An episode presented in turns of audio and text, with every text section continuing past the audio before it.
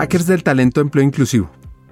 Son episodios diferentes, refrescantes, para motivar la vinculación de diferentes actores, para motivar el crecimiento de diferentes iniciativas, en pro del empleo inclusivo en Colombia y en la región.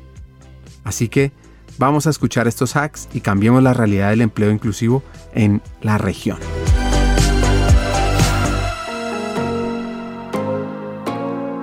Federico Guzmán es vicepresidente de Estrategia, Desarrollo e Innovación de ACESCO.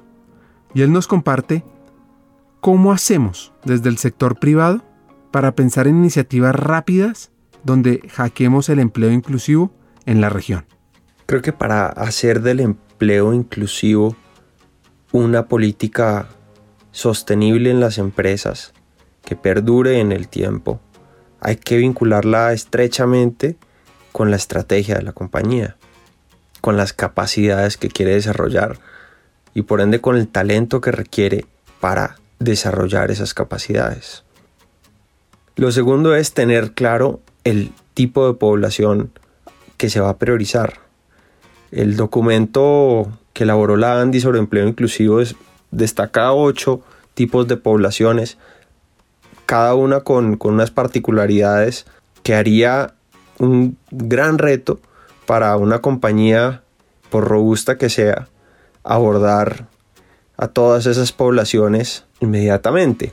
Digamos que el reto de convertirse en una organización diversa e inclusiva es muy grande. Considero que hay que primero definir una serie de poblaciones, idealmente dos o tres, que la organización pueda integrar de una manera efectiva a su operación que encuentre una serie de características en su organización que le faciliten el proceso de integración y una vez haya efectivamente logrado integrar a esa población y esté evaluando positivamente ese proceso, pues puede pensar en, integrar otras poblaciones. Creo que si todos nos especializamos en distintos grupos, vamos a, a lograr pues una fuerza laboral mucho más incluyente.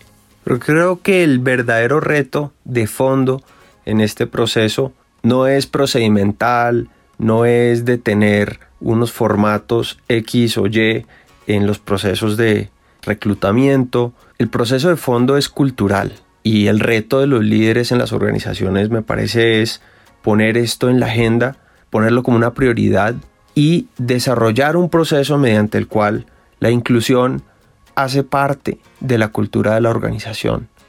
Esa es la manera de asegurarse que a futuro los procesos, las políticas, la forma como la organización se comporte sea de una manera incluyente.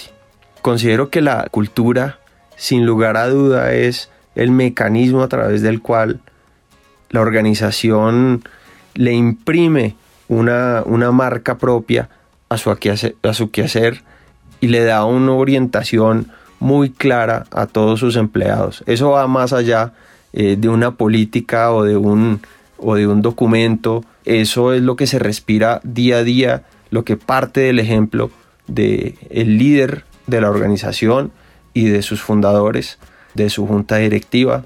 Son ellos quienes tienen que poner la agenda y darle precisamente la relevancia al tema en todas las decisiones que se toman.